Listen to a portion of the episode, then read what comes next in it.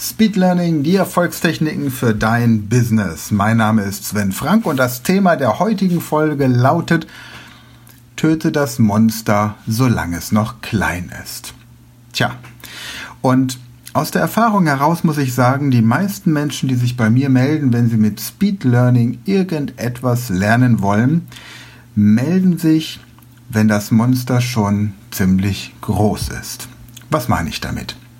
Stell dir vor, Du erfährst, dass dein Unternehmen von einer Firma gekauft wurde, die aus einem Land kommt, deren Sprache nicht Deutsch ist. Also zum Beispiel eine amerikanische, eine chinesische, eine schwedische Firma, völlig egal.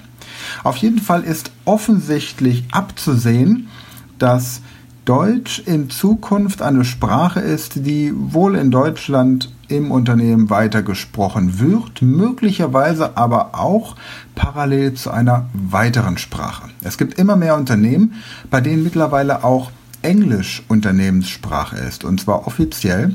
Und es gibt tatsächlich Unternehmen wie zum Beispiel der Spotlight Verlag, der die Zeitschriften Spotlight, Business Spotlight, Ecos, Ecoute, Adesso und Deutsch Perfekt rausbringt.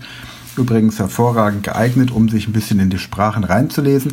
Die haben tatsächlich sogar fünf Sprachen in ihrer Redaktion, die einfach gleichberechtigt angewendet werden. Das ist Deutsch, Englisch, Französisch, Spanisch und Italienisch. Wenn sich jetzt also herausstellt, dass dein Unternehmen von einer Firma übernommen wird oder von einem Konzern übernommen wird, der im Ausland sitzt, dann kannst du mit ziemlicher Wahrscheinlichkeit davon ausgehen, dass zur deutschen Sprache im Unternehmen noch eine weitere Kommunikationssprache dazukommen wird und das ist im Regelfall Englisch. Wenn du jetzt also diese Information bekommst, in dem Moment ist das Monster Englisch noch sehr klein. Das heißt, du hast vermutlich noch relativ viel Zeit, um die Sprache zu lernen, bevor das Unternehmen sich soweit neu strukturiert und gefunden hat, dass Englisch aus allen Schubladen und E-Mails herausquillt. Mittlerweile gibt es sogar Unternehmen, die ankündigen, dass Meetings in einer anderen Sprache stattfinden, damit sich die Mitarbeiter entsprechend mental darauf vorbereiten können. Wie wäre es denn aber zum Beispiel, wenn man sagen würde, wir halten das kommende Meeting auf Englisch nicht, weil wir es müssen, sondern weil wir es können und benutzen es gleichzeitig auch als Trainingsinstanz. Das heißt also, jeder ist mm, eingeladen, an diesem Training auf Englisch teilzunehmen. Allerdings, sobald jemand sagt, ich kenne folgende Formulierung nicht auf Englisch, wird sie auf Deutsch formuliert und von den Kollegen entsprechend ins Englische übersetzt, sodass diese Meetings quasi als Vorbereitung und Trainingssequenzen genutzt werden, um irgendwann rein englische Trainings, die auch mit ausländischen Meetings, Partner, Partnern stattfinden, souveräner meistern zu können. Das heißt, sobald sich jetzt also herausstellt, dass irgendeine neue Fertigkeit, eine neue Kenntnis oder ein neues Fachwissen von dir erwartet wird, solltest du anfangen, dich damit zu beschäftigen. Du kennst das vielleicht aus der Schule, diese Strategie, dass du unmittelbar vor der Klassenarbeit nochmal ins Paniklernen verfallen bist. In dem Fall ist das Monster schon ziemlich groß und du musst in kurzer Zeit eine große Menge an Wissen aufbereiten.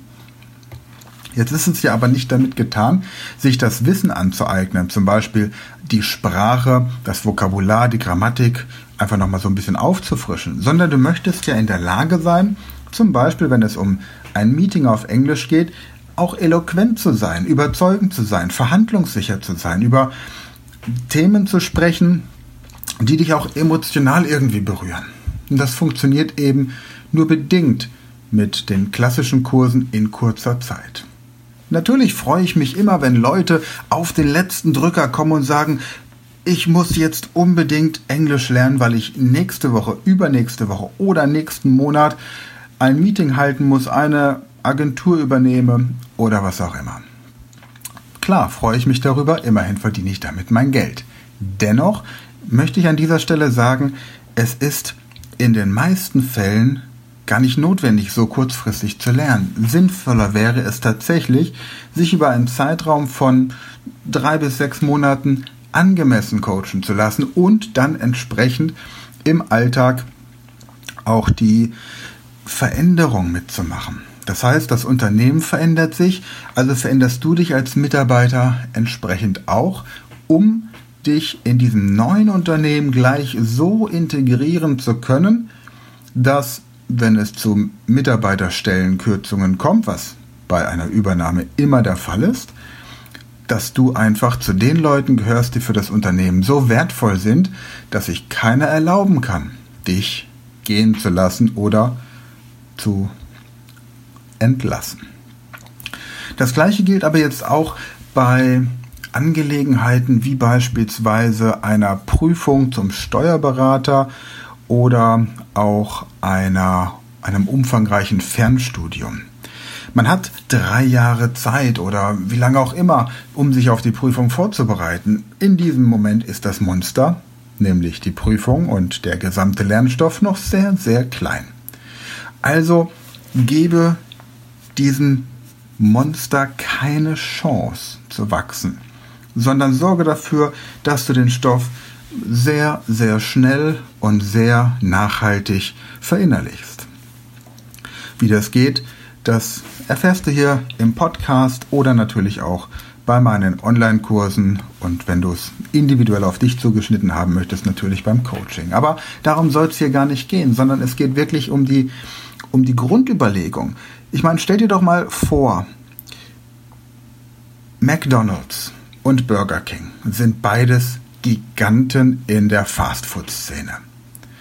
Und was glaubst du, wäre passiert, wenn einer von beiden den anderen zum Zeitpunkt, als er noch ein kleiner, unbedeutender Zwerg war, in so einen Stress versetzt hätte, dass derjenige nicht hätte wachsen können? Was glaubst du passiert tagtäglich da draußen mit Unternehmen, mit jungen Startups, die vielversprechend sind?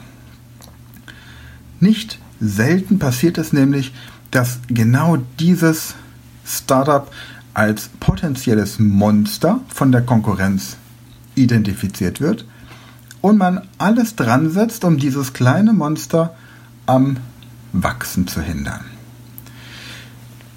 Bedeutet, die Regel töte das Monster, solange es noch klein ist, gilt natürlich auch im Bereich der Konkurrenz für den freien Markt.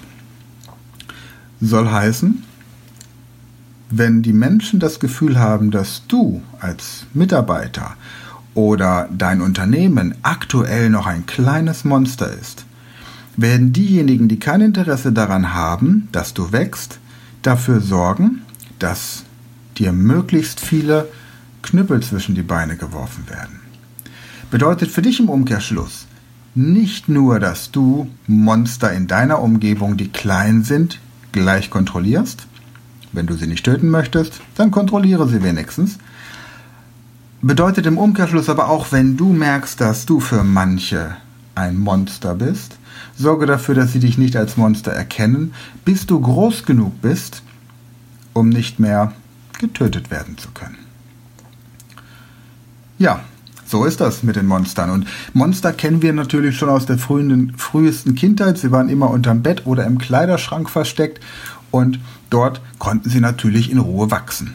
Deswegen mein Tipp an dich, wenn du zu den Menschen gehörst, die sagen, ich habe hier etwas vor mir, ein Lernprojekt oder irgendetwas anderes, lass es nicht so groß werden, dass es dich überwältigt, sondern kontrolliere, töte, beeinflusse, wie auch immer, dieses Monster, solange es noch klein ist. Es ist einfach dann leichter und du wirst vor allem immer wissen, wo dieses Monster sich gerade befindet und wirst niemals die Kontrolle verlieren.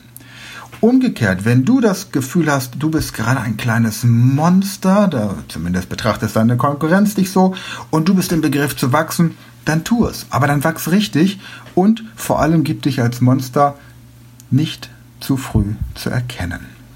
Lass die Konkurrenz erstmal das Gefühl haben, dass du harmlos bist, vielleicht eine Elfe oder sowas, bis schließlich deine Power so stark ist, dass sie dich nicht mehr stoppen können. Ja, das wäre es für heute gewesen. Jetzt kommt noch schlauer in 60 Sekunden, wobei es heute gar nicht so lange dauert. Es geht um die Frage, wie merke ich mir den Unterschied zwischen konkav und konvex? Du weißt schon bei den Linsen, zum Beispiel bei Brillengläsern, da gibt es einmal die nach innen gebeugte und äh, die konvexe und die nach außen gewölbte, die konkave. Und der Merksatz dazu lautet, ist das Mädchen brav, bleibt der Bauch konkav. Hat das Mädchen Sex, wird der Bauch konvex. Gehört zu den Sprüchen, die du einmal hörst und dann wahrscheinlich nie wieder in deinem Leben vergisst. Das war's für heute. Wünsche noch einen hammertollen Donnerstag, wenn du diesen Podcast heute am Erscheinungstag anhörst. Ansonsten einen tollen Tag, wann auch immer du ihn anhörst und freue mich, dass du dabei warst. Bis zum nächsten Mal und hab eine gute Zeit.